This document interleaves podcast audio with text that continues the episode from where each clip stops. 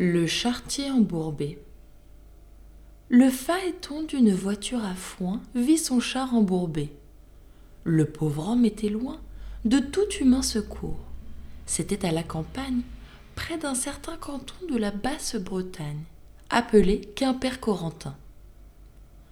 On sait assez que le destin adresse là les gens quand il veut qu'on enrage. Dieu nous préserve du voyage.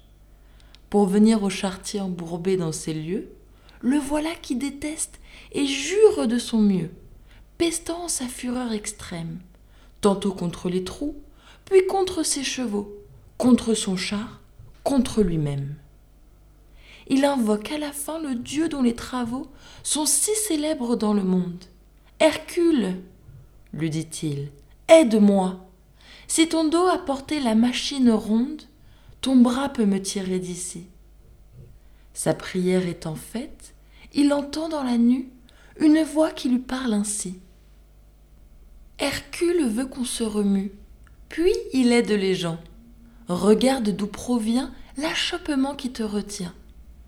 Ôte d'autour de chaque roue ce malheureux mortier, cette maudite boue qui jusqu'à l'essieu les enduit.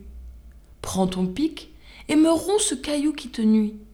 Comble-moi cette ornière. As-tu fait? Oui, dit l'homme. Or bien je vais t'aider, dit la voix. Prends ton fouet. Je l'ai pris. Qu'est ceci? Mon chat marche à souhait. Hercule en soit loué. Lors la voix. Tu vois comme tes chevaux aisément se sont tirés de là. Aide-toi, le ciel t'aidera.